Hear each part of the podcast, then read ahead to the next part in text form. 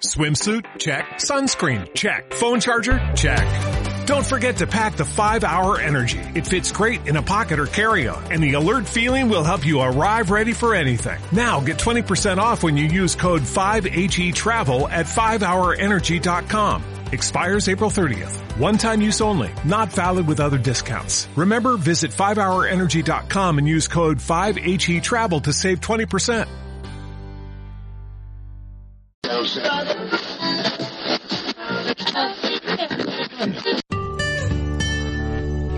Bienvenidos a Luces Extrañas, astronomía, astrofilia y alguna rareza que otra.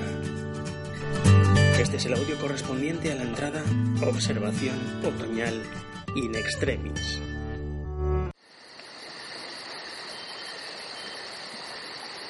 Por fin salí a observar. Creo que fue la primera salida fructífera de otoño y también la última. Día 20 de diciembre. El otoño acababa en unas horas. Iba de estreno, un telescopio al que ya había hecho un par de abolladuras de cargarlo y descargarlo cuatro veces del coche debido a los últimos intentos, pero que no había visto todavía la luz. Salí tarde y llegué al punto de observación a las nueve y pico. De todos modos, el cielo estuvo durante la primera parte de la noche algo guarrindongo. Pero yo había llegado para quedarme. Ya podía el cielo tardar en aclarar una hora, que tres, que cinco. Llevaba todo lo necesario para permanecer entretenido dentro del coche en aquel monte a mil doscientos metros todo el tiempo que hiciese falta. Lectura, música, la cena, las cartas, las de observar, claro. Ya estaba bien. El cuarto intento debía ser el definitivo y no me iban a echar atrás unas miserables nubecillas. La verdad es que la cosa no pintaba bien, y de cada constelación solamente se veían las estrellas principales. Mi plan de observación de galaxias en Pegasus y Andrómeda se fue al cuerno. Esto se está convirtiendo en una norma. No sé qué hacer, si prepararme 100 planes de observación y ejecutar el que pueda o qué. La parte buena era que la temperatura era extrañamente agradable. Dos grados más que en Valencia capital a eso de las 8 de la tarde. 10 grados centígrados. Todo puesto a punto, pero sin saber a dónde apuntar. A primera vista solamente había un hueco en la parte de Andrómeda que dejaba ver precisamente la gran galaxia de Andrómeda y alrededores. Me gustó. Aunque el incremento de diámetro con respecto a mi anterior telescopio no es muy alto, 300 milímetros frente a 250 milímetros, en un primer vistazo aparecen con insolencia M32 y M110 más aparte las franjas oscuras que separan un brazo de otro en M31. Esto lo he vivido más veces, claro, pero aquí lo apreciaba un par de segundos después de poner el ojo en el ocular. Parece que no he tirado el dinero con este telescopio.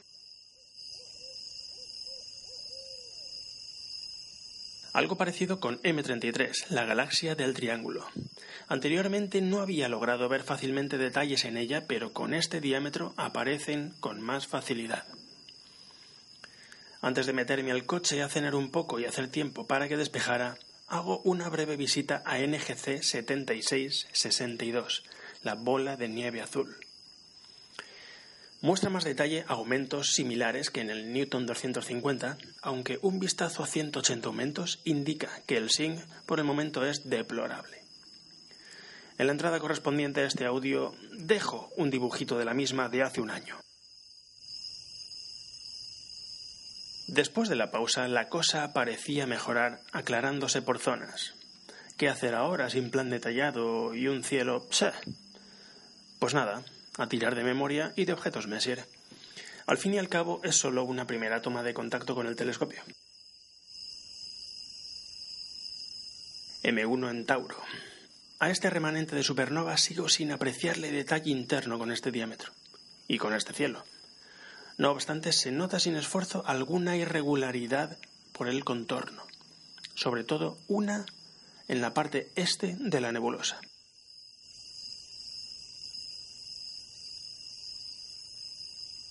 Ya puestos a dar bandazos por el cielo, a Casiopea me marcho. Hay unos eh, abiertos en esta constelación muy cucos. Un ejemplo contundente es M52, pero no hay que perderse a NGC 7789. Evitando la nebulosa Pacman, ya que el cielo de la zona tenía una nubecilla delante, me topé con un viejo conocido, NGC 457, el cúmulo de ET. Esta vez estaba boca abajo, pero seguía diciendo eso de mi casa, teléfono. A unos 3 grados está M103, cúmulo de estrellas brillantes sobre el ya saturado fondo de estrellas de la Vía Láctea.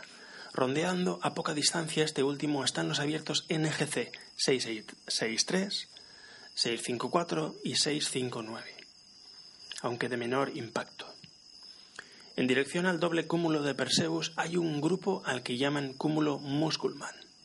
Yo la verdad es que no sé qué se fuman los que se dedican a bautizar estas cosas, porque lo mire por donde lo mire. Un vistazo me hizo ver que a mitad de camino entre el sur y el cenit, donde estaba Orión, el cielo tenía una transparencia notable. Se podían ver cosas importantes. De entrada apunté a NGC 1999, en la vertical del Taalí de Orión, a poco más de un grado de M42. A pocos aumentos el aspecto era el habitual, estrella rodeada de neblinosidad, pero no pude resolver mucho más metiéndole 200 aumentos. Parecía que el SIN no había mejorado. Para decepcionarme, derivé a Sirio y desenfoqué para ver qué tal. Fatal. Una fuerte corriente iba de un lado al otro de la estrella desenfocada. Hoy los aumentos tenían que ser cometidos. Vistazo de rigor a M42. En el trapecio, trapecio me costaba mucho distinguir la sexta estrella. Una visión global de la nebulosa mostraba, sin embargo, una imagen excelente, un bucle que casi se cerraba y un gran contraste entre zonas de la nebulosa. Por allí vale la pena quedarse hipnotizado, idiotizado, unos minutos moviendo el tubo por los alrededores para ver la nebulosa completa y sus inmediatos alrededores. De ahí a M78. Un vistazo es suficiente. Es tan poco agradecida con este telescopio como con otros menores. Ni filtros ni leches. A otra cosa, mariposa.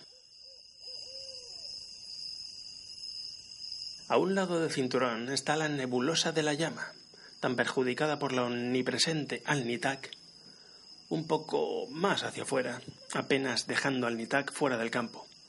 Tenemos a NGC 2023 con su aspecto de estrella borrosa y estamos en la zona de Barnard 33, cabeza de caballo, la famosa nebulosa oscura que se recorta sobre IC 434. ¿Sería esta la ocasión? A 93 aumentos no había ni rastro de IC434, tal vez poniéndole un filtro oxígeno 3. Tampoco aparecía nada que no estuviera allí sin filtro. Panoptic de 23 de 22 milímetros.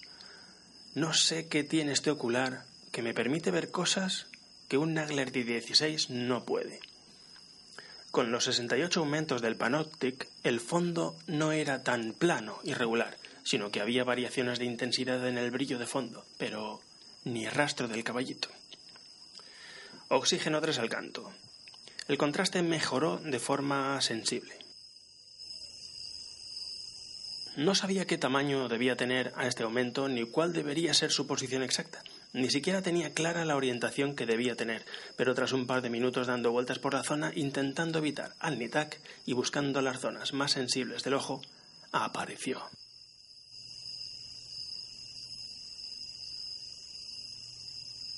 Entre dos estrellas de magnitud 7, un poco apartada, se deja ver la línea de IC434 y un recorte amorfo. Nada de la silueta de la pieza de ajedrez. Sobre la mitad aproximada de la nebulosa. Era extremadamente débil. La visión aparecía aproximadamente un 30% del tiempo, y no creo que ninguna persona que me hubiese acompañado hubiese sido capaz de apreciarla en un típico vistazo de unos segundos. Hay que apuntar que fue eh, con ayuda de un filtro oxígeno 3, en teoría contraindicado para este objeto. Pero a falta de hidrógeno beta es mucho mejor que sin filtros. No sé si tuve suerte de poder verla o mala suerte de verla tan débilmente, pero es la primera vez que la cazo y para mí eso ya vale. En esos momentos recordé las palabras de Ruth Herhauer en Blade Runner. He visto cosas que no creeríais.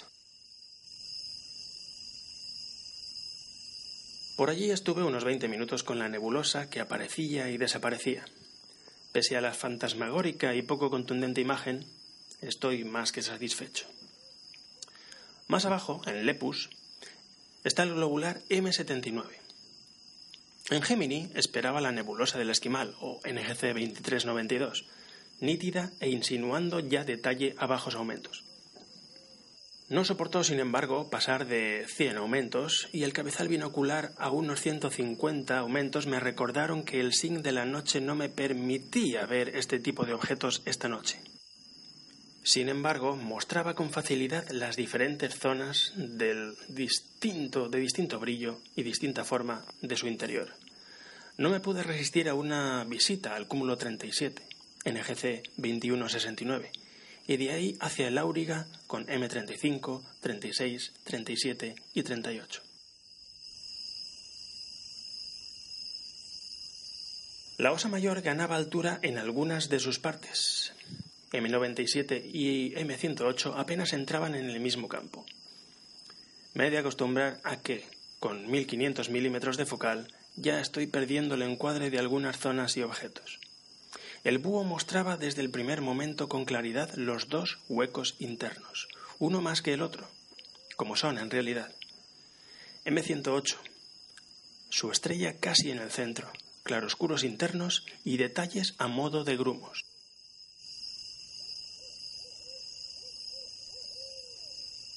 Buscando M81 y M82 mientras me peleaba con la fricción del cajón Dobson me encontré con un par de galaxias que también ganan enteros con esta apertura.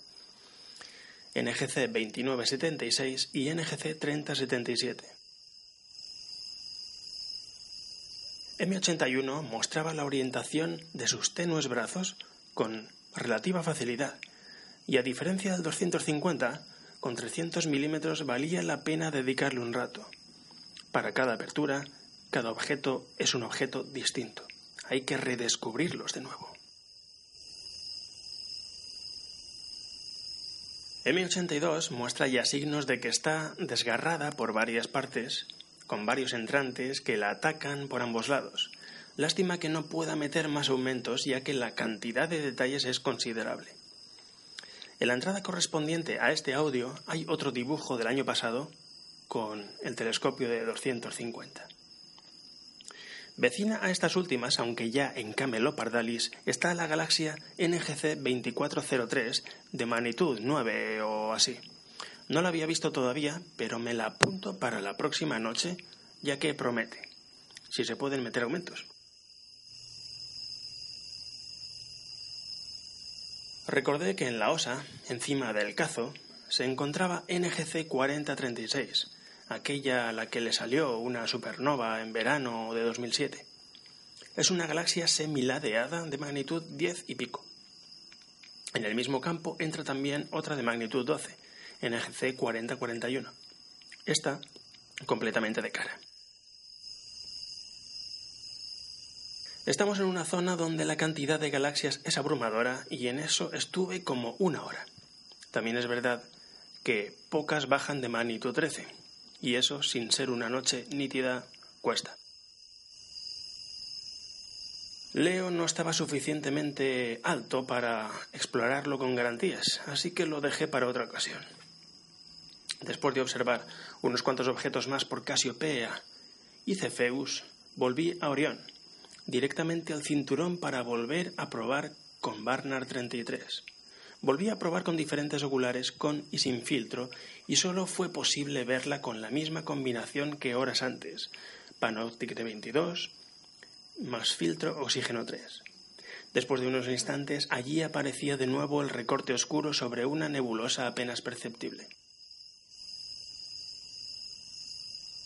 Después de un rato deleitándome, decidí recoger trastos. Todavía faltaba un rato para que saliera la luna, pero estaba cansado.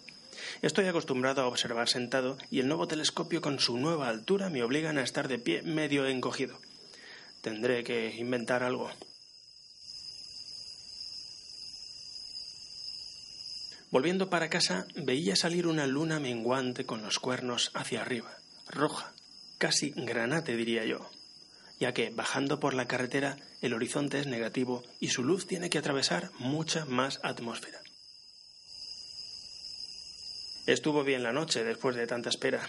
Solo queda esperar que estas temporadas en blanco no se repitan demasiado. Un saludo.